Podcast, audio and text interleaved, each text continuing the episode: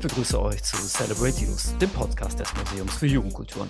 Ich bin Möhre und werde mit meiner heutigen Gesprächspartnerin über ihre Rolle als Konzertveranstalterin im DIY-Kontext reden. Dazu begrüße ich Celine. Hallo. Spannenderweise befassen wir uns heute mit zwei Jugendkulturen, denn Celine organisiert nicht nur Konzerte mit Punkbands, sondern auch mit Hip-Hop-Acts. Obwohl dieser Umstand für sich genommen schon genug Gesprächsstoff bieten würde, legen wir im Hinblick auf ihre Rolle als Veranstalterin den Fokus zuvorderst auf die Bedeutung der Geschlechterverhältnisse. In beiden Jugendkulturen, wie in der Musikbranche im Allgemeinen, scheinen Männer in der ersten Reihe zu stehen. Da passt das ganz gut. Ich war nämlich gestern auf einem Konzert mit einer gemeinsamen Freundin, mit Lynn, und äh, ja, die meinte auch, bevor das Konzert losging, schau mal, ich gut, keine große Überraschung, Punkkonzert, hier sind ja nur Männer. Ja, häufig. Ähm, sowohl als, äh, sowohl auf der Bühne als auch vor der Bühne. Ähm, ja, Celine, hast du denn jetzt in deiner Rolle als Veranstalterin geschlechtsspezifische Zuschreibung erlebt? Also, das wäre quasi schon, also es wäre schon Wunder, wenn nicht, weil ich glaube, geschlechtsspezifische Zuschreibungen erleben alle. Also es ist gar nicht so, dass es jetzt irgendwie auch nur als weiblichen Personen oder als Frauen gelesene Personen irgendwie passiert, ja. dass sie da Zuschreibungen ja. bekommen, sondern das ist ja, äh, passiert Männern ja genauso. Ähm, also von dem her, ja, sehr, sehr viel. Ah. Ich glaube, meine Frage, genau, ich wollte eher so in die, in die Richtung deutlich machen, so in die Richtung, ja, so abwertende Zuschreibung oder einschränkende Zuschreibung, so in die Richtung wollte ich, glaube ich, fragen. Mm, ja, genau. Also ich glaube, was so ein allgemein, was sich wirklich irgendwie immer durchzieht, ist, dass, also ich habe ja in verschiedenen Konstellationen äh, mit FreundInnen, also so, also allen möglichen Personen Konzerte organisiert und ähm, in den Konstellationen, wo ich das mit einem Typen oder mehreren gemacht habe, da passiert es sehr, sehr schnell, dass Leute einen gar nicht als Veranstalterin wahrnehmen, sondern die Kommunikation ja, ja. ganz klar über die männliche Person läuft. Und äh, wenn es um genau, was ich Sound, jetzt gut, jetzt muss ich auch dazu sagen, ich kann jetzt auch nicht mischen oder irgendwas, aber ähm, so ich gar nicht wahrgenommen wurde als jetzt die Person, die tatsächlich auch in, genauso in Charge ist wie die andere Person auch. Das ist quasi eigentlich bis auf, wenn ich dann Leute natürlich kannte und die das wussten, wenn man sich nicht das erste Mal sieht, eigentlich immer der Fall. Also kann ich mir das so vorstellen, du bist an der Location, die Band kommt rein, ihr steht da mit einer Gruppe von Menschen und äh, es werden nur die Typen angesprochen. Ja, also man wird es jetzt nicht so, als würden die uns nicht, also würden die mich nicht begrüßen oder so, aber ja, ja, ja, wenn es dann um Business geht oder so, dann ähm, genau passiert es ganz schnell, dass der genau das passiert sogar, wenn ein Typ da ist, der gar nichts mit dem Konzert zu tun hat, außer dass er vielleicht Ticker macht. Ja, ähm, passiert das auch. Und dann so, ah ja, kannst du mir gerade sagen, wohin? Und es ist so, warum fragst du jetzt genau den? Und obwohl du vorher Mailkontakt mit anderen Leuten hattest, äh, so ja. Wie, wie bist du in einer konkreten Situation damit umgegangen? Ne, also ich habe tatsächlich, da muss ich auch äh, Shoutout an die Person, die das in diesem einen Fall, an den ich mich gerade erinnere, war, äh, der dann einfach gesagt hat, du, ich habe gar nichts mit dem Konzert zu tun. Wenn du hier irgendwas wissen willst, musst du die Girls da drüben fragen, weil die organisieren das hier und ich äh, trage gerade Getränkekisten nach unten. So. Ja. ja. Ähm, genau, und ansonsten meistens jetzt, ich mache da kein Fass auf. Das, ähm, an viele Sachen gewöhnt man sich dann doch auch zu schnell und äh, hackt die irgendwie einfach ab. Ja, ja. Also war, war das in dem Moment dann auch für dich zu anstrengend wäre, das zu thematisieren? Ja, und weil ich schon oft das Gefühl habe, dass wenn man so, also wenn ich so Sachen thematisiert habe, ähm, dass dann so schnell eine Verteidigungshaltung kommt, wo ich mir ja, denke, ja, ja aber das, ja. deshalb diskutiere ich, also das brauche ich nicht. Die Argumente, die dann kommen, kenne ich. Ja, und die brauche ich mir jetzt gerade irgendwie nicht anzuhören und dann will ich lieber, dass das irgendwie ab dann ein nettes Konzert wird und ein netter Abend und nicht irgendwie so starten. Also sozusagen, dass die, dass die Fronten dann einmal geklärt werden und dann wird sich aufs Konzert organisiert oder äh, ja. konzentriert, oder? Ja, schon. Ja, ja. Gut, ist natürlich, ja, da natürlich auch nicht immer so der passende Rahmen vielleicht, ne? Und mir ist ja auch klar, dass die das, dass Personen das nicht mit böser Absicht machen. Also, ne, die machen es ja nicht, weil die denken, oh Gott. Also, die sitzen, stehen ja nicht tatsächlich da, also hoffe ich zumindest, oder würde ich ihnen äh, immer allen unterstellen, die stehen nicht da und denken, uh, das ist, die nehme ich jetzt als Frau wahr, die kann das bestimmt gar nicht. Das ist ja nicht. Ja, ja, ja, klar. Sind ja. ja festgeschriebene Strukturen, die im Kopf drin sind, ohne dass die immer bewusst gemacht werden und da dann so ein Fass aufzumachen. Und wie gesagt, ich habe immer gar nicht so Lust auf so einen Rechtfertigungsmoment, den, wo, wie gesagt, wo ich die Sachen eh weiß, die sie sagen werden. Also, oh, zwar gar keine Absicht, nicht so, ich weiß, ist trotzdem blöd, aber genau. Ich habe jetzt ja so ein, so ein Beispiel gebracht, Kontakt zwischen Veranstalterinnen, Veranstalter und Band. Wie hast du denn die Strukturen innerhalb der, der Organisation erlebt? Wenn du als Frau mit welchen Aufgaben auch immer oder vielleicht auch mit bewusst mit Aufgaben, die dir zugewiesen worden sind, wie bist du damit umgegangen? Hm, Also das, wie gesagt, dadurch, dadurch, dass irgendwie die Konstellationen, in denen ich Konzerte gemacht habe, sehr unterschiedlich waren, also sind, weil aktuell gerade bin ich äh, Pandemie und so gar nicht so aktiv, äh, ehrlich Ja, gesagt, ja, ähm, ja. war, also war das sehr unterschiedlich. Also das, ich habe mit einem sehr guten Freund zusammen Show-off-Konzerte gemacht und da hatten wir einfach irgendwie klar verteilte Aufgaben, weil wir super viele Konzerte gemacht haben, das irgendwie während, ne, neben Lohnarbeit und Studium, äh, so dass es für uns auch in Absprache, aber so immer am einfachsten war, dass wir das überhaupt leisten konnten, so viele Konzerte auch zu machen. Und da war das irgendwie immer ganz angenehm jetzt in der ähm, Konzertgruppe, in der ich ähm, aktuell noch bin, die Olekran und Crew, ist eine Organisa also eine Gruppe, wo keine Männer dabei sind. Ah, Das okay, heißt, gut. äh, Ja. genau, es sind jetzt nicht nur Frauen, Problem gelöst. Problem gelöst. Ja, also zumindest in, also innerhalb von der, von der Gruppe auf jeden Fall. Und zwar für uns aber auch immer trotzdem Thema. Also für uns war, weil sich das für uns auch auf mehr bezogen hat, als dass wir sozusagen ähm, nicht männlich sind, sondern auch, dass wir kein Konzert gemacht hätten, bei dem nur Typen äh, auf der Bühne stehen. Ja, Sondern das ja, war für ja. uns absolutes, also es war für uns ganz klar, das gibt es bei uns nicht. Dann machen wir das Konzert nicht. Und wenn dann einzelne Personen trotzdem Lust auf ein Konzert hatten, dann wurde das in anderen Konstellationen gemacht. Aber Okay, das okay. war und ist für uns einfach total wichtig. Und das habt ihr auch nach draußen so kommuniziert. Ja, ja. Und habt Und hat auch, muss man sagen, für was verändert mit dem Publikum. genau, Also das wäre jetzt sind, meine Frage äh, ja. Ja. Genau, habt, habt ihr da ein anderes Publikum dann angesprochen oder? es gab durchaus viele Personen, die nicht männlich gelesen werden, auch die weiblich sind oder ähm, nominell gesagt haben, sie fühlen sich wohler, Okay. weil bestimmte Dinge viel klarer sind und sie sozusagen auch Vertrauen in uns legen, dass äh, in den, in den in der Konstellation, wie wir das machen und worauf wir achten, das einfach eine entspanntere Stimmung ist und nicht irgendeine äh, Pogo, Hardcore, sonst irgendwie Stimmung, sondern dass das einfach ähm, sich anders anfühlt. Ja. Finde das, find, find das gerade interessant, was du sagst. Ich war vor ein paar, paar Wochen auf einem Konzert äh, bei Waving the Guns, wo das dieses Thema auch ganz, ganz klar in An Ansagen kommuniziert wurde. Und trotzdem, genau, wir waren mit zwei, äh, wir waren zu, zu, zu viert da, eine Freundin mit ihrer Schwester und ein, ihr Freund und ich, zu viert, also zwei Männer, zwei Frauen. Und die beiden haben das trotz, trotzdem, als dann äh, Waving the Guns gespielt haben, trotzdem als ja sehr als eine sehr männliche Crowd empfunden, wie die miteinander agiert haben, obwohl das auf dem Konzert mehrmals vorher thematisiert wurde von der Bühne aus. Das fand, das fand ich auch schon nochmal interessant. Strukturen sind tief. Äh, die Ja, ja, lassen sich auch nicht mit an, also ne, das, da geht es ja um mehr als Ansagen. Das ist ja tatsächlich auch so ein, die Frage, was lässt man Leuten durchgehen, wo sagt man, ey, die Art und Weise vor der Bühne ja, zu ja, stehen, ja, ja. das läuft nicht. Und äh, deswegen sagen wir nicht, du bist ein böser Mensch, aber wir möchten das hier so nicht. Ähm, ja. Also ich konnte das, total nachvollziehen. Ich habe das auch so empfunden. Ich meine, ich bin halt ein Typ, also ich habe hab da nochmal eine ganz andere Perspektive, aber auch ich habe das als ex extrem so, ja, ja, dass da auf eine bestimmte Art und Weise getanzt wurde und äh, sich Raum genommen wurde. Also das war, das war schon, das war schon sehr deutlich halt so, ne? Und da dachte mir auch, hm, ja, aber wie du schon meintest, das sind natürlich tief verankerte Strukturen und da reicht so eine Ansage von der Bühne dann auch nicht aus, ne? Ja. meistens nicht, nee. Wie bist du denn überhaupt auf die Idee gekommen, Konzerte zu veranstalten?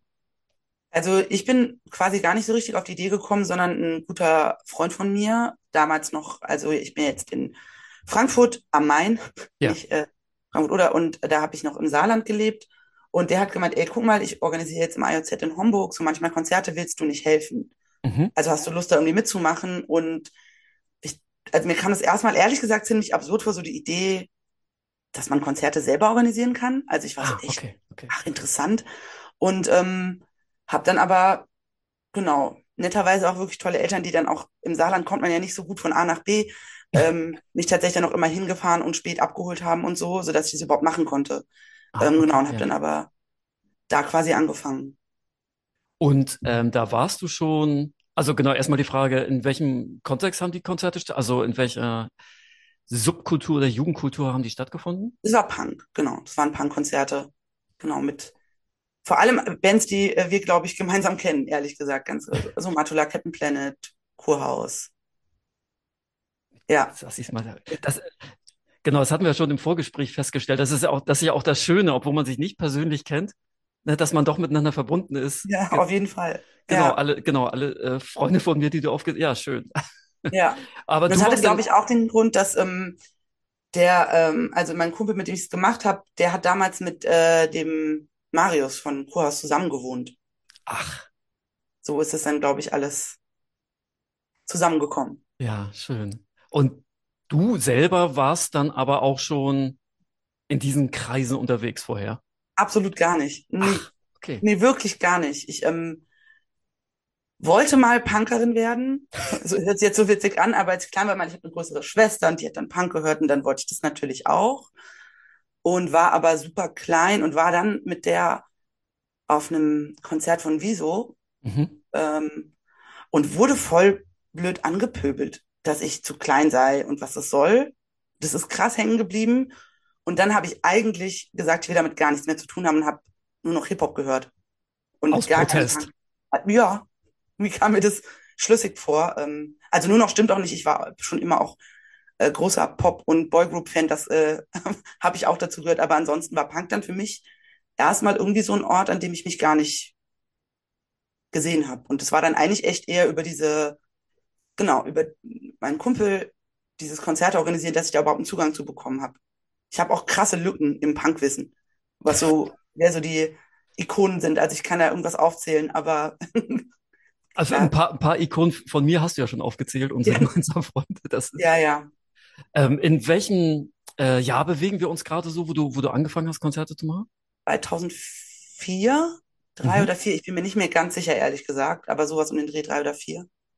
Also auch schon ein paar Jahre her. Mhm, Und durchaus. genau, du hast, du hast gesagt, du hast, ja, kann man ja so sagen, in der Provinz angefangen, Ja, Konzerte zu machen, ne? ja. Und äh, da, das habt ihr dann wirklich zu zweit nur gemacht? Also da waren immer auch noch Leute vom ähm, IJZ oder so, die auch da waren und irgendwie was mitgemacht haben, aber schon großteils, ja.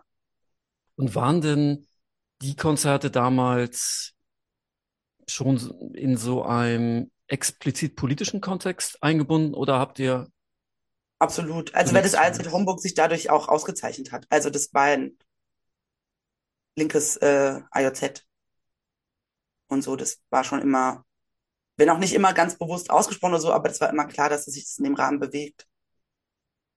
Aber du hast selber, wenn ich das eben richtig verstanden habe, selber nicht in Homburg gewohnt, sondern Nee. noch weiter in der Provinz, oder? Ja, im Dorf, in der nächsten Stadt St. Wendel gab es gar nichts. Da gab es bis heute, glaube ich, keinen Jutz. Also ich weiß es ehrlich gesagt immer noch nicht. Ähm, sehr, sehr rätselhaft, ja, was da so los ist. Und gab es denn da für dich in, de, in deinem Wohnort Anknüpfungspunkte an irgendwelche politischen oder musikalischen Kontexte? Nee. Mm-mm. Nee, also mein, meine, mein politischer Kontext kommt ganz klar über meine Eltern, Ah, die okay, okay. mich, seit ich klein bin, oder mich und meine Schwester, also auch nicht nur mich, äh, auf, da war immer klar, Demos sind wichtig. Es gibt einen Grund, warum die geschützt sind und wir demonstrieren für Dinge, die uns wichtig sind. So, da kam sozusagen der, der politische Kontext her. Genau, und der, genau, musikalische kam dann, also was jetzt so Punk betrifft, tatsächlich eher über diese, in Anführungszeichen, Zufälle. Ja, ja. Ähm, genau, ja. Haben dich deine Eltern denn auch schon, als du klein warst, auf äh, Demos dann mitgenommen? Ja, ja, Okay. ja. Also ich bin sehr viel, also mein Papa ist auch Gewerkschafter, ich war in sehr vielen Gewerkschaftsbussen äh, in Deutschland unterwegs. Äh, ja, Ja, klingt nach einer soliden Politisierung. Auf jeden Fall. Ja. Die Konzerte, die ihr in Homburg veranstaltet habt, ähm, wenn ich mit Menschen gesprochen habe, die Konzerte veranstaltet haben oder die ich auch selber veranstaltet habe in so einem ja provinziellen Rahmen, haben die sich meistens dadurch ausgezeichnet, dass die Szene, die da hingekommen ist, sehr gemischt war. Also war einfach, naja, dass eh insgesamt ganz wenig Leute waren. Ähm, und dann sozusagen aus jeder Jugendkultur oder jeder Subkultur dann immer ein paar Leute vertreten waren und dann alle zusammen sozusagen an diesem Abend zusammengetroffen sind. War das bei euch ähnlich?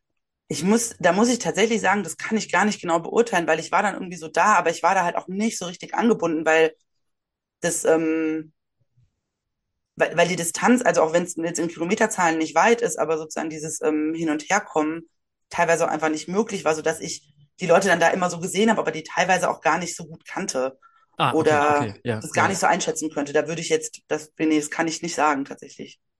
Hattest du denn damals schon so den, den Eindruck sozusagen, dass, obwohl da wart ihr ja nur zu zweit, ne, dass diese geschlechtsspezifischen Zuschreibung der Tätigkeiten, war das schon damals für dich ein Thema? Ist dir schon da irgendwas aufgefallen? Hm, hier läuft ja irgendwas komisch. Nee, nee, ich glaube wirklich gar nicht, sondern ich fand es irgendwie einfach cool, das machen zu können. Und ähm, genau, also habe mir da glaube, also ne, wenn ich jetzt so drüber nachdenke, gut, ich habe tendenziell gekocht, ich hatte da auch wirklich keine Ahnung von Technik oder irgendwas und jetzt auch nicht die Kapazität, mich da irgendwie reinzufuchsen oder so und auch nicht Ja, so richtig ja, die Möglichkeit. Ähm, würde im Nachhinein sagen, es war eigentlich so, aber das hat mich da gar nicht gestresst, weil mich erstmal gefreut hat, dass ich eine Möglichkeit habe, sowas machen zu können. Ja, Und ja, ja. ja, Das hat dann, oder es klingt ja auch so, dass das auch ein, ja, relevanter Teil deiner Persönlichkeitsentwicklung dann auf war. jeden Fall, ja. Genau, und dann bin ich sozusagen, weil ich äh, viele Freunde dann in Landau hatte, war ich auch viel in Landau und dort war es dann schon nochmal, jetzt haben wir im Fatal, glaube ich, vor allem Sachen organisiert. Und da war das dann nochmal anders. Da waren wir eine, also zumindest was ähm, Geschlecht betrifft, was andere Dinge betrifft, definitiv nicht sonderlich gemischt äh, äh, Gruppe. Und da war alles breit aufgestellt. Also da haben wir auch Konzerte gemacht und parallel dazu aber auch Fußballturniere. Ah, Und okay, da haben okay. alle alles gemacht. Also alles, was anfiel, war, wurde, wurde halt gemacht, wer gerade da stand. Und das war konzeptuell so angelegt oder war, hat sich das einfach sozusagen, das, also wurde das thematisiert oder war es für alle einfach klar? Nee, Es war für alle einfach klar. Also es wurde Okay, jetzt nicht okay. so bewusst irgendwie so gerahmt, aber ähm, ja, Wenn du an deine, du bist dann ja irgendwann nach, nach Frankfurt gegangen, hast da ja auch weiter Konzerte gemacht. Ich wollte nochmal aber in, in Homburg bleiben. Was hat für dich, wenn es da einen Unterschied gibt, was hat für dich damals ein gutes Konzert ausgemacht? also ich, also das, für mich waren irgendwie, glaube ich, einfach tatsächlich alle Konzerte ganz cool. Also ich fand es einfach cool, dass die stattfinden. Ich glaube, das hat mir damals, so blöd wie sie es anhört, aber gereicht. Das war einfach so ein was anderes erleben, irgendwie so da so Sachen machen zu können überhaupt, äh, nicht in dem Dorf zu sitzen und halt überhaupt nicht zu wissen, was man machen soll, weil das Einzige, was da irgendwie geht, ist in der Dorfkneipe rumhängen oder in die nächste Stadt, in die Disco oder sonst irgendwas. Ähm, und es war einfach ein anderer Raum, der für mich alleine da, glaube ich, also zu dem Zeitpunkt schon genug war. Ja, ja. Ja, Und hast du denn, genau, war das in, da habt ihr nur Punk gemacht oder habt ihr da auch schon Hip-Hop gemacht? nee, Punk. Okay, okay. Ja, Und du hast aber noch weiterhin äh, Hip-Hop gehört oder war ja, die Protestphase dann vorbei gegen Hip äh, gegen ja Punk? also ich habe dann trotzdem vor allem, also ich höre tatsächlich auch bis heute so, ich kenne mich mit Hip-Hop sehr viel besser aus. Das ist Ja, so ja, ja. schon das, was ich irgendwie mehr höre. Ähm, aber genau, die, ich glaube, die Protestphase war dann so ein bisschen, die habe ich dann abgeschlossen und gedacht, ja, okay, gut. Hast dich mit Punk versöhnt. So ein bisschen, ja. Bis zu, Und also, ja. wann bist du dann nach äh, Frankfurt gegangen? Ich bin 2006 nach Frankfurt gezogen und habe dann zuerst auch tatsächlich, ähm, ich glaube, mein erstes Konzert, was ich dann gemacht habe, wirklich so da, da in Anführungszeichen, nee, oder faktisch alleine, also in, in einer Location, in der Raumstation in Rödelheim, Ah, äh, ja, ja. mit Captain Planet und Matula. Ah ja, So, ja, das ja. war ein bisschen, das war, wo ich dann so gemeint habe, so alleine ist es schon auch einfach eine Ansage, ähm, auch so, so relativ neu in der Stadt, ähm, noch nicht so viele Leute gekannt, äh, war das mein erstes Konzert in Frankfurt, ja, das ich gemacht habe. Aber wie ist das dann, wo du eben schon gesagt hast, neu in der Stadt, wenig Leute gekannt. Wie hast du das denn, bist du, bist du hingegangen zur Raumstation? Ich bin Celine, will Konzert. Oder wie hat, wie hat das denn, wie hast du das denn gemacht? Mm, Also ich wurde, also ich mm, wurde von, ich weiß jetzt nicht mehr ehrlich gesagt, wer mich damals angeschrieben hat, aber ich war irgendeiner von Matula, ich weiß nicht, Ja, wer es war, ähm, hat irgendwie gefragt, ob ich eins machen will und dann habe ich mich halt umgeguckt, was es so gibt und bin da aufs Plenum und habe das vorgeschlagen. Und dann waren da aber auch Leute, die gesagt haben, ja, ist ja cool, weil Technik wird eh betreut und so, weil, ne, so, und das ist alles da. Ist ja auch immer so eine Frage, gibt es Orte, wo Technik da ist oder muss man sich noch alles Mögliche zusammenleihen? Ja, ja, ja, ja. Ähm, genau. Und dann haben die gesagt, ja, die freuen sich voll und dann konnte ich das da machen. Ja. Und wenn du dann, genau, da- dann hast du ja, können wir ja nochmal noch mal drüber sprechen, noch weiter Konzerte dann in Frankfurt gemacht. Ähm, aber wahrscheinlich ja dann nicht mehr alleine, ne? Da haben sich wahrscheinlich noch andere Konstellationen ergeben, ne? Genau, dann, also dann gab es vor allem das, ich glaube auch, das war so meine, also das war so die Zeit mit den meisten Konzerten auch und wo ich so das erste Mal vielleicht auch wirklich so eine längerfristige so Konzertgruppe mit einem sehr guten Freund hatte, Patrick, Mhm. Show-Off-Konzerte. Mhm. Und da haben wir angefangen, wirklich ähm, so 2008, 2009. Mhm. Ähm, ich würde auch sagen, eine, Fahrt, eine Zeit lang wirklich richtig durchzustarten ähm, und super viel zu organisieren. Ja, dann auch immer äh, aus meinen Augen heraus äh, größere Namen irgendwie äh, aus dem Hip-Hop. Dann, das waren dann vor allem Hip-Hop-Konzerte. Ja, ja. Und in welcher Location oder welche Locations? Als es, ähm, solange es es gab, war es das Ivi äh, in Frankfurt, das ja leider geräumt wurde. Mhm. Ähm, dann aber auch mal im Studierendenhaus im Café Kotz. Wir haben einmal auch eins auf einer Minigolfbahn gemacht, so ein Outdoor-Konzert. Ja. Ja, aber hauptsächlich im IWI. Institut für vergleichende Irrelevanz, toller Ort gewesen. Fehlt mir immer noch. Ich, ich bin, äh, ich bin gerade die ganze Zeit am Nach, am Nachdenken, aber da, ich war da, war da, war da, glaube ich, war da. Also der Name ist mir schon irgendwie ein Begriff, aber So ein altes, ähm, ähm, ich glaube, es war Institut für Amerikanistik von der Goethe-Universität, das 2003 besetzt wurde. Ja, ja. Und äh, wie Genau. lange hat das existiert?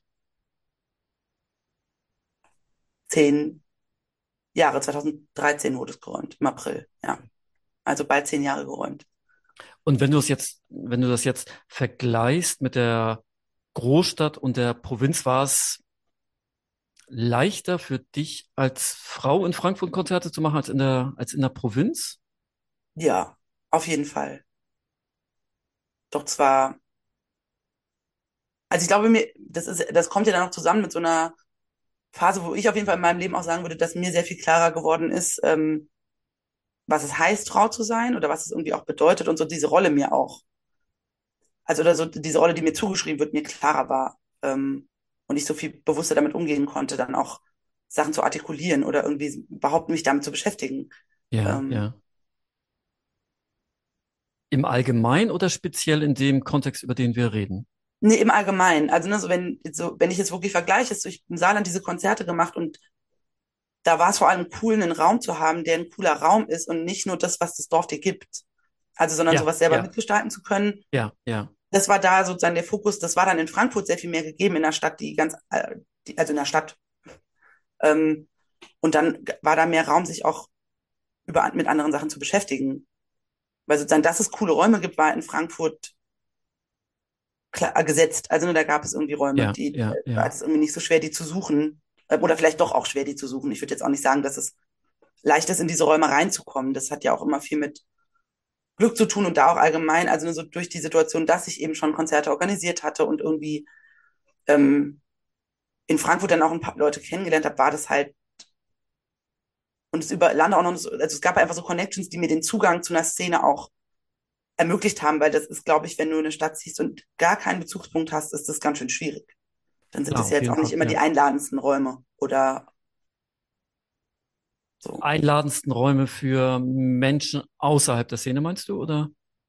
Ja, oder nicht mal außerhalb für Leute, die vielleicht auch zur Szene gehören, aber Leute glauben es ihnen nicht oder wissen es nicht, sie haben noch nicht genug Credibility, dass Leute Ja. wissen, wer sie sind oder so. Ja, ja, Ähm, deswegen ja. würde ich ja gar nicht sagen, aus der, also ist ja immer die Frage, auch wer dann diese Szene ist, wenn man halt sagt, das sind nur die, die man kennt.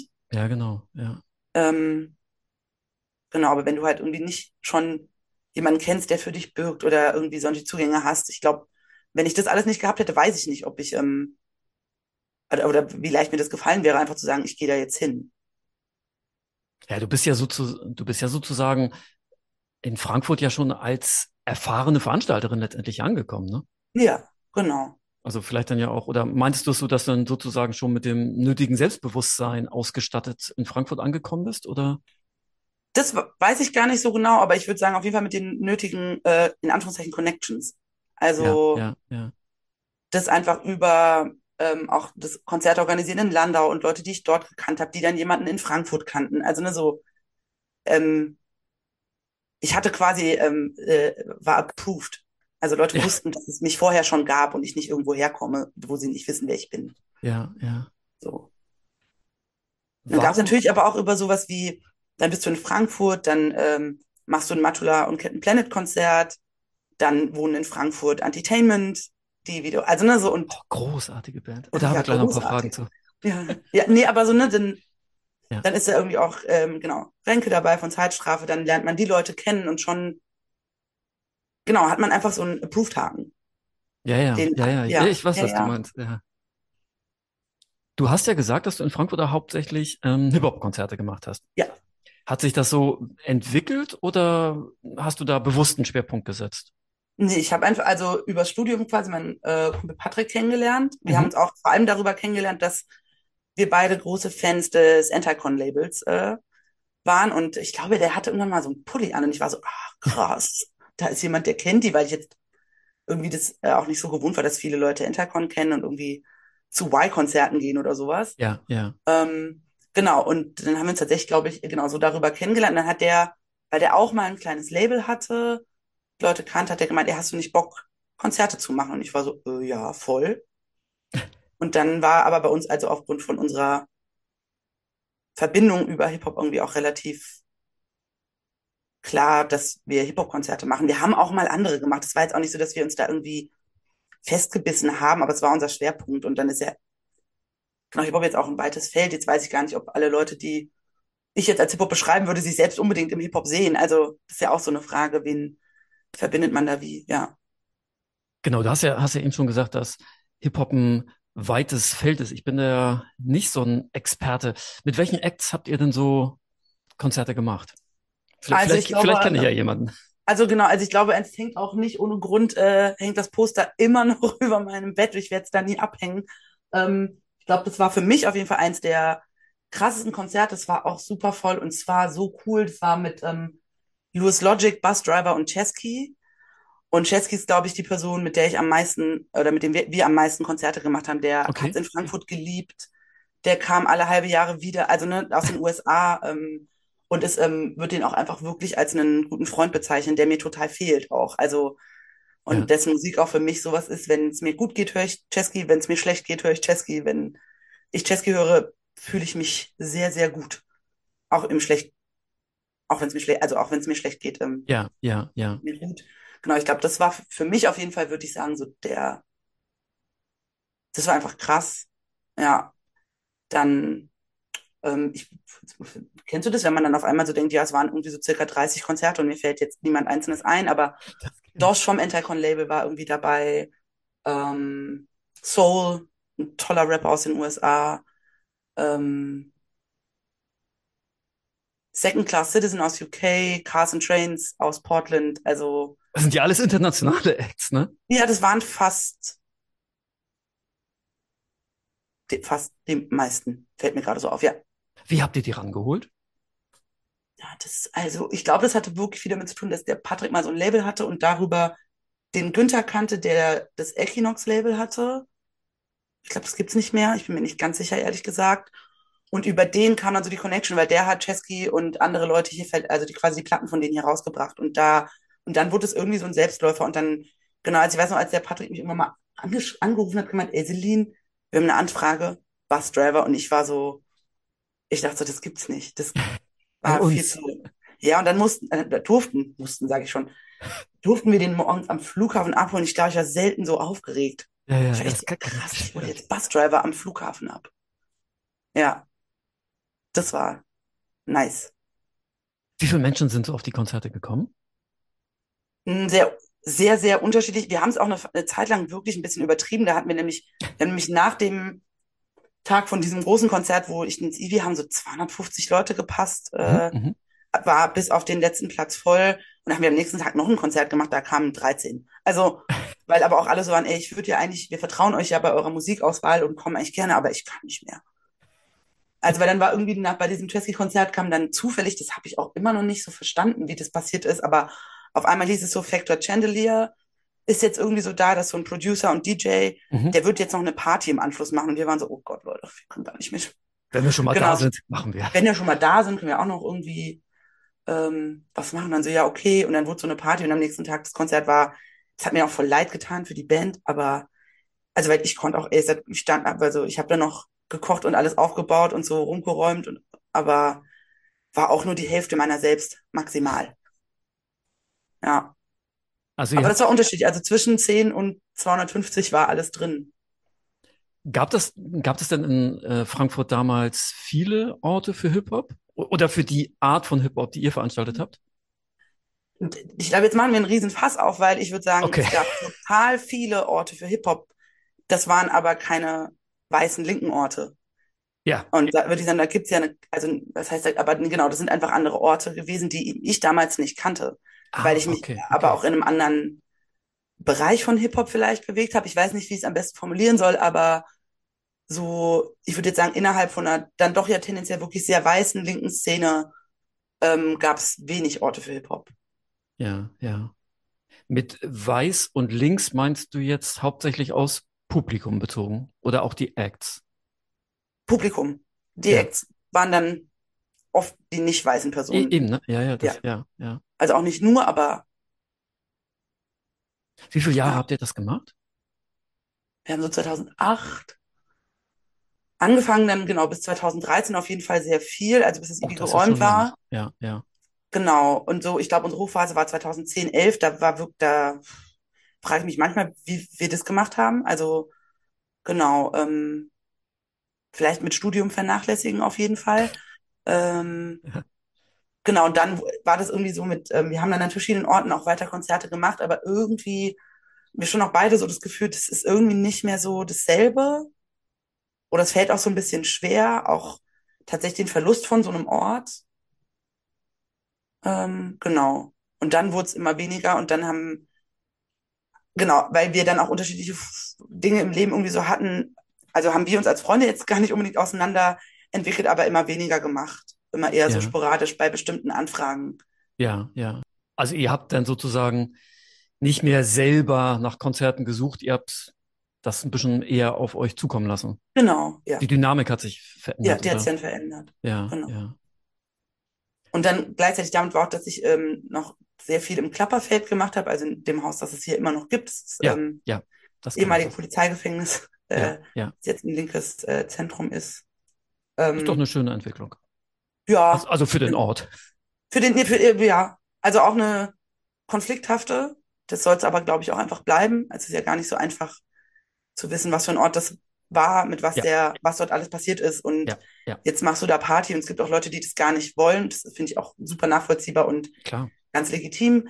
Genau, und dort äh, haben wir dann auch noch manchmal Konzerte gemacht und dann haben sich dort aber auch unterschiedliche Konstellationen nochmal entwickelt und es war nicht mehr so dieses, wir sind Show-off und machen nur zu zweit was, sondern dann haben wir ein paar Sachen mit ähm, einem guten Freund aus Darmstadt auch zusammen gemacht, der damals noch in Darmstadt war, jetzt hier ist und irgendwie, mit dem wir auch im Iwi schon manchmal zusammen Sachen gemacht haben. Mhm. Genau, und dann hat sich das irgendwie so, dann wurde es so fluide in den äh, Orga-Strukturen, würde ich sagen.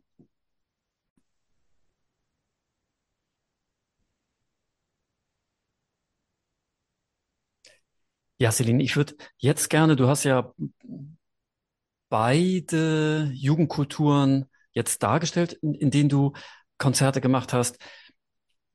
Ich würde jetzt gerne noch mal so ein bisschen darüber sprechen, über die Gemeinsamkeiten und Unterschiede. Jetzt nicht unbedingt rein auf die Konzerte bezogen, sondern auf den politischen Kontext.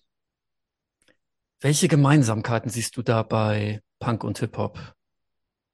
Also, das ist so ein bisschen die Frage, worauf man das bezieht. Also, weil wenn wir das, also, ich glaube, wenn man das jetzt wirklich gesamtgesellschaftlich bedeutet, würde ich zum, würde ich ganz ehrlich auch sagen, da traue ich mir das gar nicht zu, das im Hip-Hop ordentlich zu beurteilen, weil Hip-Hop viel, viel mehr ist als das, was ich darin wahrnehme oder Ja, wer, wer ich in dem, wer ich innerhalb des Hip-Hop auch bin als weiße ja, Frau ja, sozusagen. Und Hip-Hop ja eine, also sozusagen eine, aus der Marginalisierung, aus der Unterdrückung und entstandene Ja, ja, ja. Musikrichtung von schwarzen äh, Menschen ist ähm, und ist, glaube ich, ein und ich ne, nicht einen anderen Hip-Hop, aber so da bestimmte Sachen auch fehlen, um die einschätzen zu können, weil ich glaube, das ist eine Dimension, die beim Hip-Hop so wichtig ist und die sich auch immer wieder zeigt, ähm, dass ich glaube, und ich da Punk, und das ist vielleicht aber auch, weil ich ähm, äh, so, und Punk ist ja auch ein Riesending. Jetzt ist ja auch die Frage, über was spricht man eigentlich sozusagen, weil die Punk-Konzerte, die ich gemacht habe, waren jetzt leider einmal auch Mülheim asozial und das würde ich nie wieder machen. Also, ne, so, und da habe ich halt manchmal das Gefühl, das ist eher so ein, das ist vielleicht nicht der Ursprung von Punk, aber durchaus eine Form, wo ich sehe, das ist ein sehr privilegiertes, patriarchales Konstrukt des, ich benehme mich daneben einfach, weil ich kann und mir kann eh keiner was. Das, also, ne, so an vielen Stellen, wo mir, wo ich weniger Selbstreflexion wahrnehme als im Hip-Hop mit Positionierung in der Gesellschaft. Also wer bin ich so in der Gesellschaft?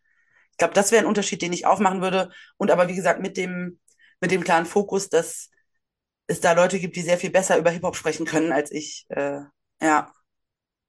Ja, du hast recht, ich habe die Frage zu allgemein gestellt, aber du hast trotzdem eine super interessante Antwort gegeben, gerade in Bezug auf, auf Punk. Ich versuche das nochmal zu präzi präzisieren. Ähm, habe ich eben nach Gemeinsamkeiten oder Unterschieden gefragt? Nein, ich fange mal mit Gemeinsamkeiten. Gemeinsamkeiten. Gemeinsamkeiten. Habe ich aber Unterschiede Ähm, auch gemacht. ne? Oh. ähm, Gemeinsamkeiten in einer emanzipatorischen Orientierung. Hm. Also klar, auch da gibt's natürlich wieder, in welche Richtung sprechen wir. Ne? Du hast gerade diesen, äh, diesen Selbstermächtigungskontext von, äh, von POCs an, angesprochen, wo Mhm. Hip-Hop draus erwachsen ist. Ähm, ich, ja, ja, so wie ich Punk verstehe, verstehe das ja Mhm. auch so als rebellischen Ansatz, Selbstverständlichkeiten in Frage stellen, ähm, Autoritäten in Frage stellen. Du hast gerade noch mal ein ganz, ne, ein ganz, ganz anderes Problemfeld beim, beim Punk angesprochen. Ähm, wenn wir das jetzt nicht auf einen spezifischen emanzipatorischen Kontext beziehen, sondern, sondern das ein bisschen mehr verallgemeinern. Ähm, obwohl ich habe ja gerade gesagt, ich habe die Frage zu allgemein gestellt. Ne? Hm. Naja, Ich glaube, mein aber Punkt ist so ein genau. bisschen, ich habe so eine Angewohnheit, und nicht Angewohnheit, sondern mir ist eine Sache immer ganz wichtig, gerade in Szenen, in denen ich selber auch unterwegs bin und wo ich ein Anteil bin, ich gucke da immer eher saukritisch, ich gucke dann gar nicht, Das ist doch gut also so, ja. ne, so wie wir gerade gesprochen haben, so ich weiß, was für eine Rolle das für mich in meinem Leben hatte und wie viel mir das an Selbstbewusstsein, an Möglichkeiten und auch für mich mir Raum gegeben hat, ähm, teilweise klarer zu greifen, wer ich bin und an wie vielen Ja. Stellen ich aber auch sagen würde, ich habe eine Wahrnehmung, dass es zu wenig Selbstreflexion gibt und das ärgert mich einfach. Das Bei beiden oder jetzt nur im Punk? Also jetzt würde in dem ganz konkreten Moment meine ich gerade sehr viel stärker den Punk, weil ich mich im Ja, Hip-Hop ja. einfach gar nicht so so reinmischen will, ehrlich gesagt. Also Ja, ja. ja, Als weiße Frau nicht reinmischen. ja, Ja, also nicht in den Hip-Hop nicht einmischen, aber so ich setze mich kritisch mit äh, Weißsein, also und so jetzt nicht auseinander und das ist irgendwie ein Feld, das ich im Punk total stark sehe, was irgendwie nicht passiert, weil es eine, weil ich es als eine sehr weiß, cis-hetero dominierte Szene, Jugendkultur, wie auch immer, ähm, wahrnehme, wo ich nicht häufig das Gefühl habe, dass außerhalb oder dass, dass es viel Bewegung da drin gibt oder viel ernstzunehmende Auseinandersetzung damit, was das eigentlich heißt und genau. Mhm. Womit wird sich denn deiner Wahrnehmung nach im Punk auseinandergesetzt? Ne, schon, also ne, ich würde nicht sagen, Punk hat keine Gesellschaftskritik, das sage ich gar nicht genau, aber ähm, ich finde, eine sinnvolle Gesellschaftskritik funktioniert nur, wenn man sich mit sich selbst kritisch auseinandersetzt und nicht nur das Außen, das vermeintliche Außen, die Politik oder sonst irgendwas abhandelt oder Lieder gegen Bullen macht ähm, Ja, und dabei aber ja. nicht bedenkt, dass äh, die Opfer von Polizeigewalt zum Großteil nicht weiße Menschen sind. So, und uns da aber für mich zu wenig Übergang gibt und wenn immer eher so einen zweckmäßigen und nicht einen, der sich ernsthaft damit auseinandersetzt und dann sich auch damit auseinandersetzt, welche Rassismen äh, produzieren der Punk eigentlich. Oder, oder nicht nur der Punk, sondern wir als Person im Punk. Also, Ja, ja, ja, ja. ja. Und ich finde, da Mhm. passiert mir zu wenig. Ähm, und auch sowas wie, dass es eine, unsere OK-Crew irgendwie sein muss, die aus nicht-männlichen Personen besteht, die dafür sorgt, dass Konzerte für ähm, genau n- nicht-männliche Personen angenehmer sind, während das ähm, männliche Konzertgruppen das nicht mitdenken, wo ich mir denke, das erwarte ich aber eigentlich von euch. Ich erwarte von euch, dass ihr das mitdenkt und das ist nicht unser Job alleine. Auch unserer und wir müssen da mitsprechen, aber es ist nicht nur unser Job, dafür zu sorgen und äh, Frauen-Konzertgruppen, Frauen-Sternchen-Konzertgruppen machen jetzt Konzerte für Frauen und Männer machen welche, wo Frauen auch kommen dürfen, aber sich halt damit abfinden müssen, dass es ein mackriger Haufen ist. So. Mhm. Und ich glaube, für mich war ein, also es gibt so mehrere Einschnitte, die in der, Ze- also in, vor der Pandemie muss ich tatsächlich immer sagen, aber so waren zwar einmal tatsächlich so ein, das hatte ich eben nicht ohne Spaß gesagt, mir geht's nicht um die Leute von Mülheim Asozial, aber das Publikum bei so einem Konzert, da stellt sich mir alles auf und ich will da nicht sein. Ich weiß genau, was du meinst. Ja, ja. Das Ja. ist, ich finde es einen ganz furchtbaren Raum und da sehe ich keinerlei emanzipatorischen, ähm, also sehe ich nichts emanzipatorisches dahinter, sondern ein, ich pöbel rum, weil ich halt kann. Und wie Mhm. gesagt, damit meine ich nicht, zu, vielleicht hören die das, ich, das geht mir nicht um die Band, mir geht es auch nicht darum zu sagen, solche Musik nee, nee, das nee. meine ich nicht. Aber so ein, die Stimmung in diesen Räumen ist, ich finde die für mich persönlich wirklich unaushaltbar. Mhm. Mhm. Ist die Kritik, die du äh, am Punk jetzt geübt hast, auch ein Grund dafür, dass du dann auch mehr Hip-Hop-Konzerte gemacht hast oder dich mehr in diesem Kontext bewegt, weil du dich einfach wohler gefühlt hast? Hm, nee, das würde ich gar nicht sagen, weil ich würde sagen, jetzt am, in Anführungszeichen am Schluss habe ich vor allem, also habe ich im Klapperfeld nicht mehr so viel Hip-Hop gemacht, sondern schon Ja. eigentlich auch mehr Punk und dadurch ist es mir aber irgendwie schon nochmal aufgefallen und ich würde, also ich würde gar nicht sagen, dass ich mich im, im Hip-Hop irgendwie wohler gefühlt habe oder so. Okay, okay. Ähm, ich glaube, es hat aber auch viel damit zu tun, dass im Punk sind es oft Bands, im Hip-Hop sind es oft RapperInnen, Einzelpersonen, die vielleicht mal mit DJ oder so kommen. Das sind ja selten jetzt so sechs Personen, die auf der Bühne stehen oder Ja, fünf ja. oder so. Ja, Ja, also das ja. ist so eine ganz andere, ganz andere, also Zusammensetzung ja auch oft. Äh, und da ist auch nicht alles rosig. Also ne, so auch in, in, in dem Rahmen, in dem ich das organisiert habe, würde ich auch nicht sagen, da ist alles schön und ähm, so kurz vor oder ich glaube, als die mh, Pandemie begonnen hat, kamen aus dem direkten Umfeld von Leuten, mit denen ich Konzerte organisiert habe, furchtbare sexuelle Missbrauchsfälle Mhm. raus. Aus beidem, was mich bis heute manchmal auch die, mir die Frage immer noch stellt, habe ich überhaupt noch Lust drauf, Konzerte zu machen, wenn ich auch das Gefühl habe, darüber wird so wenig gesprochen, obwohl das super präsent ist, Mhm. ähm, Mhm. dass es übergriffiges Verhalten gibt Mhm. von MusikerInnen, von Musikern in dem Fall, in den Mhm. Fällen, die ich jetzt meine. Also es sind, es ist nicht einer. Mhm. Das war jetzt ein, irgendwie ein ganz krasser Bogen, wo ganz anders hin. Aber ja, Ja, aber das passt gut, weil du hast ja gerade deine aktuelle Konzertgruppe nochmal thematisiert, ähm, und dahingehend argumentiert, ähm, ja, oder wenn, wenn man da so einen Unterschied macht, du hast, ich weiß nicht mehr genau, was du gesagt hast, aber ob du weibliche und männliche Konzertgruppen gesagt hast oder sowas, aber ähm, ich würde jetzt gerne nochmal in die Richtung fragen, ja, genau, was können, du hast es schon beantwortet, aber trotzdem nochmal explizieren, was können männlich dominierte Konzertgruppen machen, um sexistische Strukturen aufzubrechen? Du hast ja gerade gesagt, du erwartest das. Das, das ist ja auch, so, so soll es ja auch sein. Ähm, aber wie kann das konkret aussehen? das kann konkret aussehen, dass es Thema ist. Er beschäftigt, also ich erwarte mir eigentlich von Männern im Konzertbusiness, dass sie sich damit beschäftigen, was, wie sie sich benehmen und was ihr Verhalten auslöst. Also kritisch mit sich selbst umgehen und mit, mit der gesellschaftlichen Rolle, in der man steckt, für die man nichts kann als Person, aber Mhm. trotzdem macht es was und ich will, dass da eine Auseinandersetzung stattfindet und finde es, ähm, will nicht mehr hören, dass ich kannte ihn, aber zu mir war der immer nett. Ich will das nicht mehr hören. So, ne? Dann denke ich mir so, ja, mag ja sein, aber tut es gerade irgendwas zur Sache, wenn der sich gerade krass daneben genommen hat? Dann will ich das nicht andauernd anmerken, dann will ich nicht diskutieren, dann will ich, dass die Person gerade erstmal auch geht. Also, und ich Mhm. will darüber Mhm. nicht stundenlang diskutieren müssen mit, aber das hat der vorher noch nie gemacht oder, oder, oder. Also so dieses Männer halten zusammen, was ich Ja, total ja, stark erlebt habe, ja. ähm, gerade in dem Kontext von den m, Fällen von sexueller Übergriffigkeit, so ein, ja, aber also kann ich mir jetzt irgendwie gar nicht so vorstellen und so. Und ich denke mir so, du musst es dir auch übrigens nicht vorstellen. Du kannst einfach glauben. Und ja, herzlich willkommen. Wir leben in einer sexistischen Gesellschaft, wo das andauernd passiert, in unterschiedlichen Ausmaßen. Aber genau, es ist ein, macht es für euch selber zum Thema. Und es ist nicht nur Thema, weil, wenn Frauen da sind, sondern das setzt euch kritisch mit eurer Männlichkeit auseinander. Ähm, und was euer, ja, was euer Verhalten auslösen kann beim Gegenüber. Mhm. So, das finde ich total wichtig.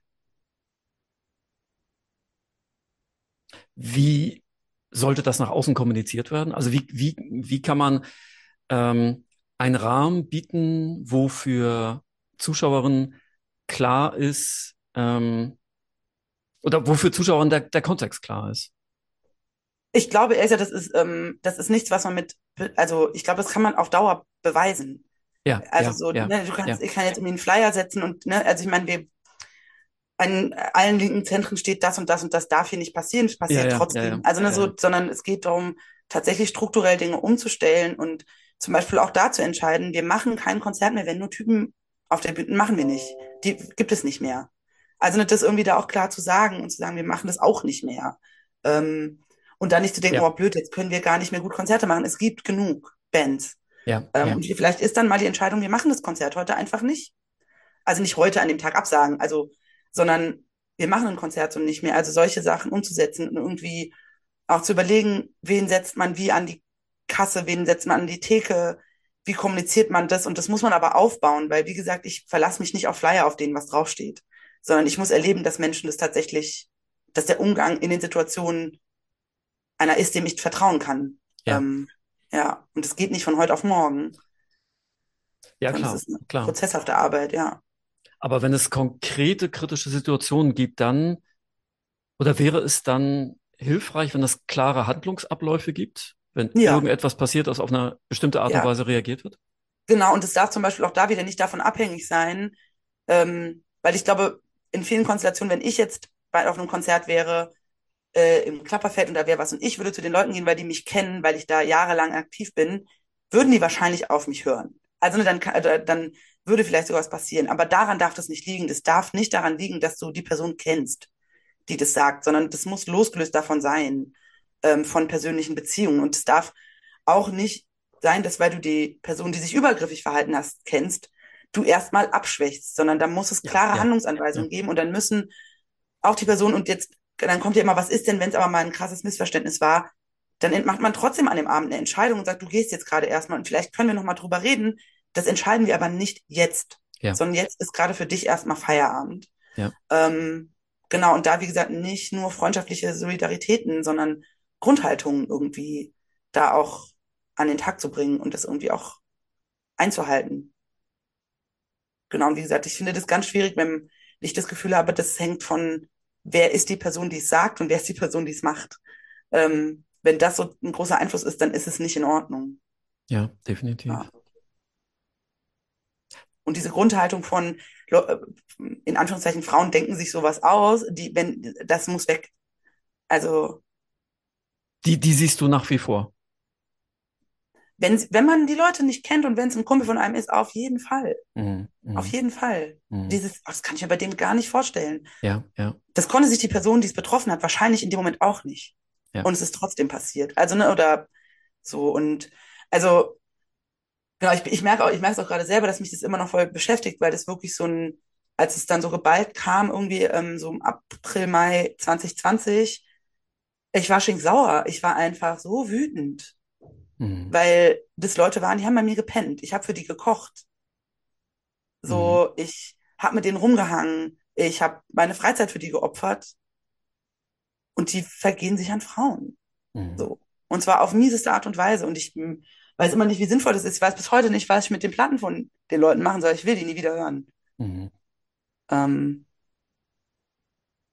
und genau, denk mir dann alleine die Tatsache, und das hatte ich mit, habe ich wirklich mit vielen Freundinnen besprochen, so ein, dass man den Gedanken hat, boah, ich hatte scheinbar oft auch einfach Glück, dass mir nichts passiert ist oder dass Ja, ich ja. vielleicht nicht dem Typen des Typen entspreche oder sonst irgendwas, weil die Leute, um die es geht, die haben schon bei mir in der Wohnung gepennt.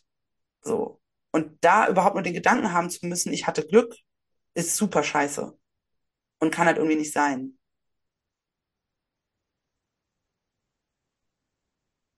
Ja, als, ähm, als Mann ist das natürlich, ähm, diese Massivität kann, ja.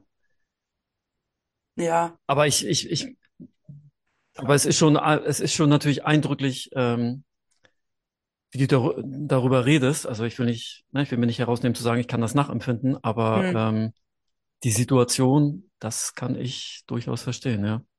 genau. Und wie gesagt, also ich hatte Glück. So, Ja, ähm, ja. aber andere nicht. Das ist ja Und das Wichtigste. Das, das hast du ja auch schon gesagt. Ähm, Glück, das darf ja nicht der Faktor sein. nein, Ne? nee. Nein, es darf einfach nicht passieren. Und Ja, weiß immer, ich weiß gar nicht, wie geschickt es ist, hier irgendwie auch Sachen anzusprechen, aber also ne, es gibt ja immer mal wieder auch, ähm, sei es dann über Instagram, soziale Medien, Mails oder was auch immer, Leute, die ähm, sexuelle Übergriffigkeit von in Anführungszeichen prominenteren Personen ähm, im Punk oder auch im Hip-Hop, also ja, ja, ja, Offensiven, das klar. muss, Ja, genau, und das, also ich erlebe immer wieder, dass es am Ende runtergespielt wird und ich erlebe nicht, dass da, also gut, okay, wenn man jetzt, die kann man vielleicht jetzt auch als gutes Beispiel nehmen, weil sie haben sich, glaube ich, auch selber, einfach selber aufgelöst, weil es offensichtlich auch Wolfdown.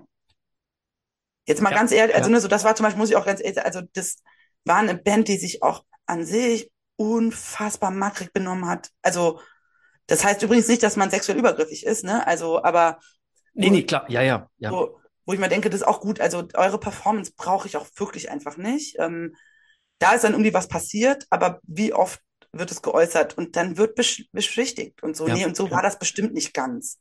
Und es ist so, wer, wer bist du, das zu beurteilen? ja, Warum, ja, warum sollte sich das jemand ausdenken?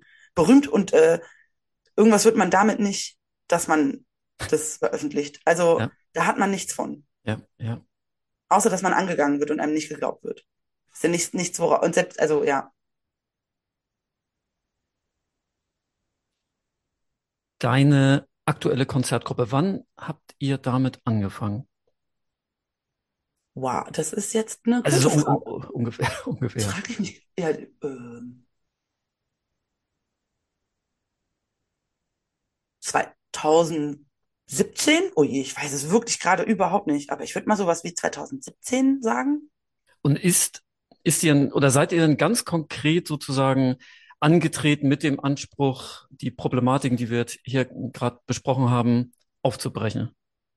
Ich würde tatsächlich sagen, dass das, oder ich glaube, wir haben auch mal irgendwie auf einem Treffen darüber gesprochen, dass das ehrlich gesagt gar nicht so war, sondern dass wir offensichtlich alle in Okay. anderen Konstellationen Konzerte gemacht haben, offensichtlich nicht ganz zufrieden damit waren und sich dann eher zufällig, wie auf einmal tatsächlich bei einem Treffen da saßen und sagen, "Ey, ja, guck mal, irgendwie ist gar kein Typ dabei. So. Und dann war so, also genau, haben wir dann irgendwie gemerkt, dass wir das un, un, unterbe unbewusst bewusst gemacht haben, aber scheinbar. Also, ne, so, das ist uns Ja, dann schon ja, klar geworden, dass es ein ganz wichtiger Antrieb für uns auch ist. ja, So. ja. Das wäre jetzt, genau, so würde ich es auf jeden Fall erzählen. Äh, ja, vielleicht war das, das kann aber auch durchaus sein, dass das für andere Personen aus der Gruppe sehr viel klarer war. Ähm, das würde ich denen nicht absprechen wollen. Also, dass es die, so, ja. Ja, ja. Kannst du irgendwie, ein- ja, irgendwie ein Beispiel nennen, wie ihr das, ähm, was für konkrete Strukturen ihr auf den Konzerten geschaffen habt, ähm, damit das für alle cool abläuft? Hm, Ich, ich glaube, wir hatten am Anfang auch gar nicht mal so konkret irgendwie Strukturen. Ich glaube, es hat einen Unterschied gemacht, dass alle wussten, das sind äh, Frauen, äh, non-binäre Personen. Ähm, dadurch sind auch viele Freundinnen gekommen, die ähm, sich dann wohler gefühlt haben. Das heißt, der Raum war von vornherein dadurch schon mal anders, dass sehr viel mehr nicht männliche oder nicht männlich Mhm, gelesene Personen überhaupt auch da waren, dass wir an mhm, der Theke waren, wir haben gekocht, wir haben den Sound gemacht. Ähm, auf der Bühne waren immer mindestens eine, also eine nicht männliche Person. Ähm, und ich glaube, das sind Dinge, die verändern, ohne dass man da jetzt irgendwie so ganz viele Sachen ein verändern schon was. Und auch, wie gesagt, Ja, auch ja, einfach ja. dieses Wissen, dass viele Personen gesagt haben, so, ich weiß gar nicht, ob ich die Musik mag, die da kommt. Ich kenne die Band auch nicht, aber ich komme, weil ich auch Bock habe, euch darin zu unterstützen und mit Ja, euch da rumzuhängen, weil ich Lust habe, in dem Raum zu sein, der dann angenehmer ist. ja, cool. Und ich Ja, glaube auch ja. übrigens, dass, ich würde auch immer sagen, das zählt mit Sicherheit übrigens auch auf gar keinen Fall für alle nicht-männlichen Personen. Es gibt bestimmt auch Personen, die sich trotzdem da auf gar keinen Fall wohlgefühlt hätten. Also ne, so, aber ich kann so jetzt, ähm, um von denen zu sprechen, die da waren und das uns auch rückgemeldet haben. Mhm, Und wir haben, mhm. ja, und haben, genau, aber irgendwie auch immer, wenn nur Typen in der ersten Reihe standen oder die zu raumnehmend irgendwie auch getanzt haben oder so, haben wir gesagt, so Leute, das ist hier nicht. So, dann stell dich schön nach hinten jetzt mal gerade. So, das Ja, waren schon ja. noch Ansagen, die wir gemacht haben.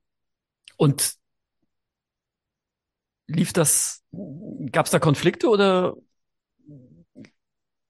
Also es gab auch mal Konflikte bei Konzerten, aber jetzt eher so, weil mh, Leute sich daneben genommen haben, aber jetzt gar nicht unbedingt, wenn wir so, wenn, wenn da irgendwie so, so Ansagen gemacht wurden oder so, weil es sich oft auch wirklich, dadurch, dass sich so viele Personen auch so wohler gefühlt haben, standen meistens auch genug nicht mehr in der ersten Reihe. Also Ja, standen ganz vorne. Also ne, das ja, war ja. dann, das hört sich jetzt ein bisschen zu romantisierend an, ehrlich gesagt. Also aber Nee, aber ich finde das ja, weil ich gerade noch mal an dieses Konzert denke, was ich gerade angesprochen habe mit Waving the Guns. Oh, ich will jetzt auch gar nicht auf Waving the Guns rumhacken, ne? Das hat auch gar nichts da, damit zu tun. Aber ähm, genau, da, da war das dann ja irgendwann, oder vielleicht war es von Anfang an des Konzertes schon so, ich stand eher hinten und am Rand, aber dass sich dann halt, wie gesagt, da ein Kreis von Männern zusammengefunden hat vor der Bühne, der das dann Frauen erschwert hat, da mhm, äh, auch zu stehen halt, ne? ja, Das, ähm, das, das ist ja auch genau das, was du meintest, ähm, dass die Atmosphäre oder die konkrete Situation ja schon der größte Teil der Veränderung ist. Ähm, ein größerer Teil als, ähm, ja, hast du ja schon gesagt, einfach nur eine Kommunikation ja. Und ich meine, die. Kommunikation ist trotzdem wichtig. Mir fällt gerade Ja, so, ja. Mir fällt die Band leider nicht mehr ein. Das ist mir jetzt auch ein bisschen peinlich, aber ich war immer auf dem Fluff in, in Tschechien, mhm, mhm, mhm. Pakistani. Und da war auf der Mainstage, also da haben ja alle möglichen Leute irgendwie gespielt und dann spielt da Bane und ich stehe ganz hinten auf jeden Fall, weil gar keinen Bock, Ja, die Ellbogen alle in die Fresse zu bekommen. Ich würde ja, schon gerne ohne gebrochene Nase irgendwie rauskommen. Und dann hat so eine ganz tolle Band, ich glaube, die sind aus England und die ist mir wirklich unangenehm, das ist mir gerade nicht einfallen. Die haben äh, eine Frontfrau und hatten also die Stimme, das war, ich glaube, am Tag drauf oder so und an, die gleiche Uhrzeit, gleiche Bühne mhm. und die haben, Leute haben so, ähm, da ist ja dieses geile Schwimmbad um die Ja, Ecke ja, und es gibt immer diese ganz witzigen Leute, die, glaube ich, in, in, also nicht offiziell ausgerufenes äh, Battle, wer hat das geilste Wasserspielzeug dabei, also die be beste Luftmatratze, Pizza, Flamingo, was weiß ich. Die Sachen sind durch die Gegend geflogen, die Leute haben gefeiert ähm, und die haben schon noch Ansagen gemacht und gesagt, wenn es hier vorne zu wild wird, dann machen wir übrigens Pause bis mhm, sich mhm. beruhigt hat. Die haben das geschafft. Da sind so viele Frauen gestaged, das habe ich noch nie erlebt. Also das war einfach, wo du sagst, natürlich macht eine Performance und wie du dich benimmst und was du auch für Ansagen machst und was für eine Stimmung du auch verbreitest, macht was mit der Stimmung im Publikum. Es war so Ja, richtig, klar. Ja, ja, klar. war Ja. so angenehm. Das war so ein harmonischer Abend irgendwie dieses Konzert und das war halt so krass im Vergleich zu dem Vortag, wo es echt so war, so oh weh. Ich bin gespannt, wie viele blutende Leute mir gleich entgegenkommen. Ja, ja. Ich habe gar keinen gesehen im Blut, aber ich gehe davon aus, irgendwer, also es kann nicht ohne Verletzungen äh, geklappt haben. Und die, ähm, Konz oder der Konzertort ähm, von deiner aktuellen Konzertgruppe, das ist das Klapperfeld dann auch, oder? Ja, Ja, ja. okay. Ist natürlich auch ein komplexer äh, Ort, weil es ist sehr klein. Ja, ja. Äh, da sind überall so, ähm, jetzt fällt mir das Wort nicht ein, wie heißt das? Äh, Zellen. Säulen. Also Säulen, ja. Nee, nee, nee, nee, nee, nee, das- der Konzertraum hat, da sind keine Zellen. Ja. Äh, ähm, nee, aber da sind so Säulen, die tragend sind. Das heißt, da ist irgendwie gar nicht so richtig Platz. Man sieht auch nicht so gut. Das hat, also ne, der Raum bringt schon auch seine Hürden mit sich. Er ist alles andere als barrierefrei. Das ist in einem Keller von einem Ja, Gefängnis, ja. das 1800 irgendwas erbaut wurde, 1886, glaube ich. Wo man auch bei den, selbst, also, ne, da können auch viele Leute, also physisch nicht gut rein. Ja, ja, ja, Es gibt ja. auch viele Menschen, die in den Ort als Knast, die nicht in den Knast gehen möchten, weil sie Ja, das ja. nicht in den, also und, und, und. Also, ähm, das ist ein Ort, der sehr viel mit sich bringt und sehr viel Ausschluss auch ähm, mit sich bringt, auf jeden Fall. Mhm, mhm. aufgrund seine, seines Seins war, ja. Aber habe ich das richtig verstanden? Ihr seid gerade eher weniger aktiv oder du persönlich bist weniger aktiv oder? Mhm. Also ich glaube, genau, also wir waren da auch alle immer sehr vorsichtig, weil wir sehr viel auch darüber kommuniziert haben, was so Bedürfnisse von uns sind. Mit der Pandemie können wir uns überhaupt vorstellen. Ja. Und dann war klar, gemeinsam, also so, es gibt nur Leute, die das gerade noch nicht so fühlen. Also machen wir als Okay Crew gerade erstmal nicht, weil wenn wollen wir das, also das ist uns dann auch wichtig, dass wir das machen. Ja. Und nicht so, genau, deswegen gibt es jetzt unterschiedliche Konstellationen, in denen einige von uns trotzdem auch wieder Konzerte machen und wir so, okay. auch Mhm. gerade wieder äh, uns bald mal treffen wollen und irgendwie auch mal sprechen wollen. Wie geht's uns eigentlich so? Ähm, was brauchen Leute? Wollen, genau, wie können wir weitermachen? Also auch, also genau, auch weil die, also auch der Übergriffsfall sozusagen nicht jemanden von uns betroffen hat, aber ähm, auch mit Bands war, mit denen wir Konzerte gemacht haben, auch da nochmal drüber sprechen, welche Schlüsse können wir daraus irgendwie auch nochmal ziehen? Wie geht's uns damit? Und ich glaube, das finde ich halt mit am coolsten, dass ich immer weiß, ich kann mit denen sprechen. Und Ja, ähm, ja. auch wenn sie Dinge sehr anders einschätzen als ich oder es ihnen anders damit geht, gibt's da kein Blame, sondern alle sind total froh, äh, wenn wir ehrlich miteinander kommunizieren, wie es uns gerade mit Situationen geht. Ja, ja. Ja. Ja. Celine, ich möchte jetzt zum Abschluss der Folge möchte ich, wie meistens, dich nochmal so in so eine persönliche und gesellschaftliche Einordnung, ähm, ja, sowohl der Relevanz der besprochenen Jugendkulturen als auch unser, unseres Themas so von geschlechtsspezifischen Zuschreibungen auf Konzerten nochmal sprechen. Ähm, Mal gucken, ob du die, ob du, ob du das, die Fragen so getrennt beantwortest zu den Jugendkulturen. Ich stelle sie erstmal gemeinsam. Ähm, wie sehr haben Punk und Hip-Hop dein Leben geprägt? Total. Also, und auf verschiedenen Art und Weisen, aber also genau, also Musik überhaupt ist für mich also un, äh, unabdingbar. Ich kann mir, also, das spielt eine wichtige Rolle in meinem Leben und ähm, jetzt habe ich ja schon gesagt, es hat mir, also dieses Konzert organisieren und die Musik hat mir irgendwie auch Selbstbewusstsein gegeben, Ja, das hat mir Orientierung gegeben, ähm, auch in dieser ganzen kritischen Auseinandersetzung mit, wie nehme ich Punk wahr, habe ich super viel über mich gelernt. Also das bringt mir ja total viel. ja, ja, Also ja, ich ja, lerne ja klar. auch in so einer kritischen Auseinandersetzung, lerne ich ja auch zu kommunizieren, was stresst mich denn? Also ne, so auch da so rauszufinden, warum geht's mir denn mit manchen Sachen nicht so gut? Ja, Äh, das irgendwie rauszufinden, ähm, eine intensive Auseinandersetzung mit Hip-Hop hat bei mir auf jeden Fall dazu geführt, auch meine Privilegien Mhm. zu sehen und vielleicht auch an, an vielen Punkten so zu wissen, es geht nicht darum, dass ich keinen Hip-Hop hören darf, aber vielleicht muss ich manchmal auch, Mann, in die hintere Reihe stellen, ne? Also so, ähm, deswegen würde ich sagen, dass äh, Hip-Hop und Punk haben mir total viel gebracht, so mit ihrer Unterschiedlichkeit. Also ich glaube, dass, dass auch das so zu, genau, diese Bereicherung dieses, dieser beiden sehr unterschiedlichen Musikrichtungen, der unterschiedlichen Musikrichtungen, die sich aus unterschiedlichen Motivationen in unterschiedlichen Ländern unterschiedlich entwickelt haben. Also so genau, ne? So, ja. ja. Haben Punk und Hip-Hop eine gesellschaftliche Relevanz? Also, wo finden sich Werte und Inhalte im Mainstream wieder? Das ist, das weiß ich jetzt ehrlich gesagt. Das, also ich würde sagen, im, Vielleicht sollte ich die Frage irgendwann mal, irgendwann mal rausnehmen. Die meisten sind davon immer, denken immer, was ist das für eine Frage, Möhre? Aber also ähm, ich habe mich schon mal gefragt, was für eine Relevanz hat, also jetzt, wenn man mal kurz so überlegt, was ist denn in den Charts, dann frage ich mich so, was für eine Relevanz hat Punk?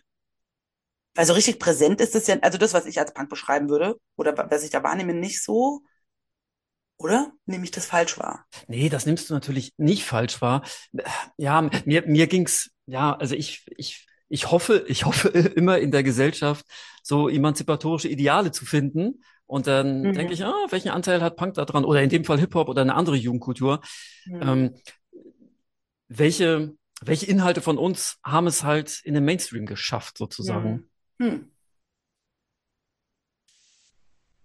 Ich weiß gar nicht, ob das jetzt äh, überhaupt zur Frage was, aber ich habe gerade so einen Gedanken und zwar, also ich mh, merke immer wieder, dass ich von Hip-Hop voll viel lernen kann, im Sinne von auch ähm, es ist, es ist eins meiner Lieblingsbeispiele, weil ich da irgendwie auch äh, mit, mit, äh, also in einem, auf meiner Arbeit mit dem Lied auch arbeite und es ist von Celo und Abdi Diaspora. Ähm, Celo Abdi sind ja zwei Frankfurter Rapper, die haben dieses unfassbar gute Lied Diaspora, wo sie eigentlich beschreiben, wie anstrengend ein migrantisiertes Leben in Deutschland ist. Ja, also ja, dieses, du ja. bist nie, also genau, also äh, ähm, Celo, der das von mir aus äh, Ex-Jugoslawien ist, also ähm, in dem Lied ist sehr stark auch um Sarajevo geht und dieses, man hat zwei zu Hause, nirgendwo ist man so ganz zu Hause ähm, und äh, so da einfach mal zuzuhören und da auch zu merken, dass, dass was die sagen, hat eine total große Relevanz. Das hören Jugendliche und das darf nicht so abgetan werden, weil ich zum Beispiel das oft wahrnehme, dass gerade so, ich weiß jetzt nicht, Straßenrap, ähm, Gangsterrap würde ich es jetzt nicht nennen, ähm, so abgetan wird, als sie können nichts. Sie haben wahnsinnig viel zu sagen. Ja, ja. Und zwar gesellschaftlich total Relevantes. Und ja, dann haben die auch mal Lieder, wo man sich denkt, weiß ich jetzt nicht genau, aber das ist ja auch nicht schlimm. Das haben, also, das haben viele Lieder, wo man sich denkt, ja, weiß ich jetzt auch nicht so genau, ob das mein Lieblingslied wird, muss es ja auch nicht, aber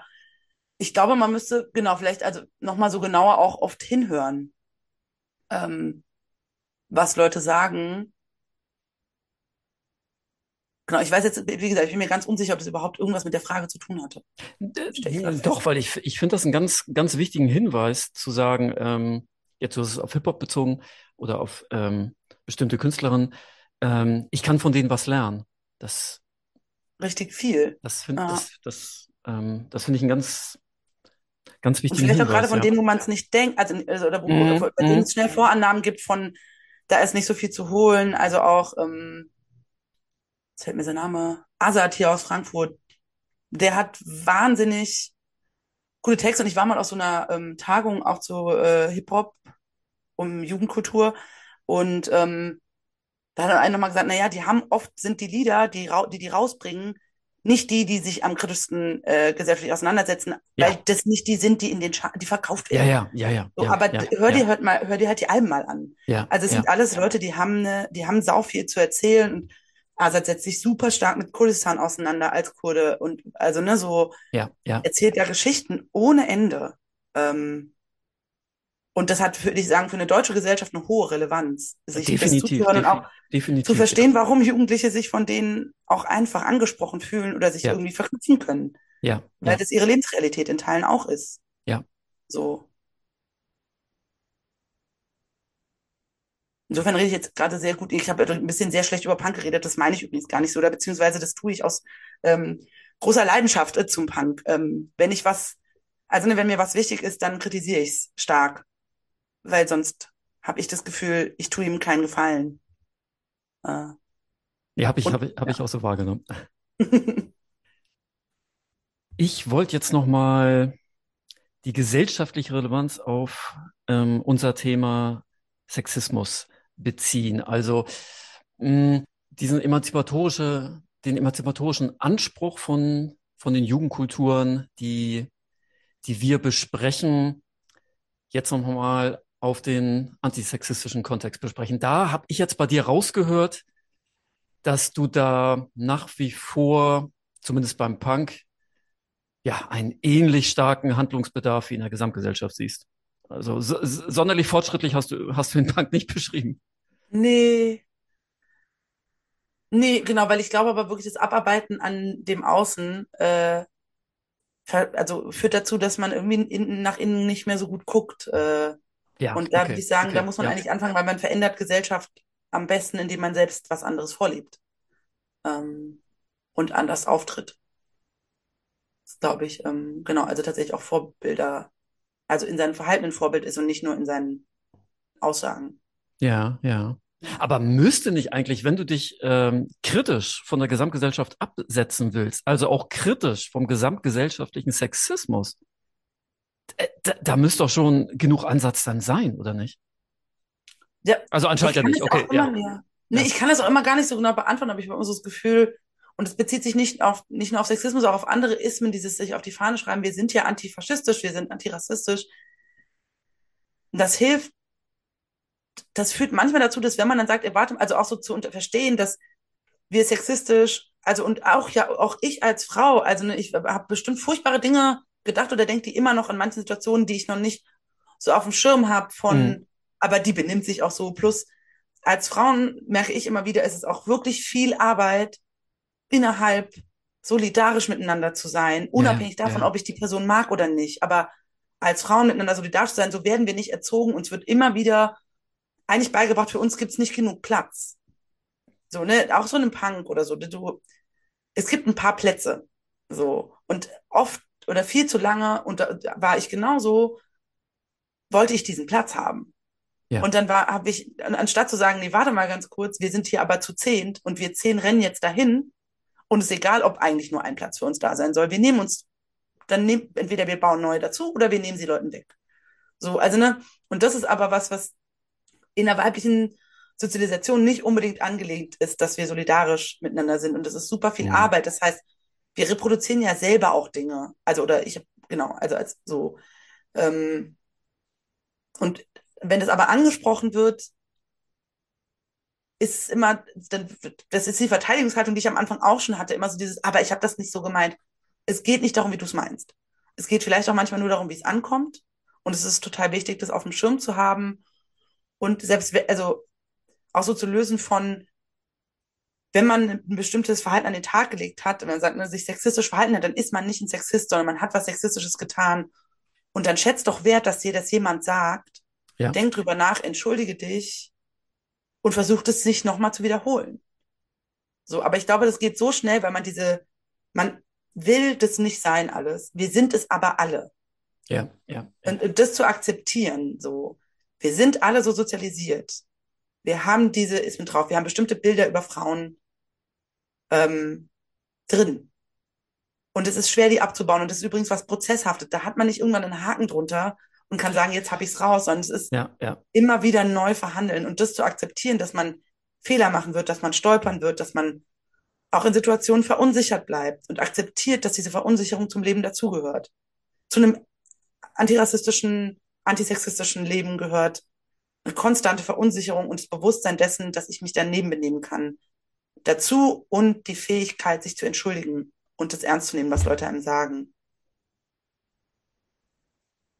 ich war das der Arbeit immer so ein gutes Beispiel, wenn wir das so beibringen wollen mit so, ah, was war deine Absicht und wie hat es aber gewirkt, wenn ich in der Bahn stehe und ich trete jemandem aus Versehen auf den Schuh, ne, passiert ja, oder auf dem Fußgänger oder wo auch immer, ich trete so, trappe so drauf, dann wäre mein, wenn der sagt, aua, das hat wehgetan, dann wäre ja unser erster Reflex, sich zu sagen, ja, äh, war aber gar keine Absicht, kann gar nicht wehtun. Sondern da ist ja klar, war keine Absicht, hat aber wehgetan. Und ich bin ja, ich sage einfach, es tut mir leid. Sagen auch viele nicht, aber wer, es, es ist so viel logischer, da ja, zu verstehen, ja. es geht darum, dass du jemandem wehgetan du kannst du am Ende nicht mal wirklich was dafür. Ist blöd gelaufen. Aber wie gesagt, ich würde die Situation so, ja, nee, ich, das kann dir jetzt nicht wehgetan haben, weil, also ich habe dich ja nicht mit Absicht getreten, also tut's nicht weh. Also ne, so, das irgendwie nochmal auf dem Schirm zu haben, das so präsenter zu haben. Äh, genau, nicht zu glauben, man hätte mit einem antifaschistischen Label für sich selbst das alles schon hinter sich oder wäre da irgendwie einen besseren Punkt? Ja, ja. Ja, du hast euch jetzt noch, ja, alles das, für das ich mich inhaltlich bei dir bedanken wollte, hast du gerade nochmal so auf den, nein, also hast gerade so auf den Punkt nochmal gebracht. Ähm, das war das Schlusswort, Celine, dem habe ich, dem habe ich, dem, also, dem habe ich wirklich nichts mehr hinzuzufügen. Außer, ähm, dass ich es auch sehr schön fand, dass du deine persönliche Perspektive so ja so eindringlich dann noch mit mit mit mit mit reingebracht hast. Ähm, das hat mir auf jeden Fall sehr viel gebracht. Vielen Dank. Ja, danke. Ja, danke, dass ich äh, hier sein durfte und sprechen durfte. Das äh, mich auf jeden Fall sehr gefreut. Ja, ich fand es ja. auch sehr fand's auch sehr schön. Wenn ihr uns zustimmen wollt, wenn ihr Widerspruch habt, dann meldet euch unter celebrateuse at jugendkulturmuseum.de. Weitere Informationen über das Museum und die Themen von Celebrate Youth findet ihr auf unserer Seite jugendkulturmuseum.de.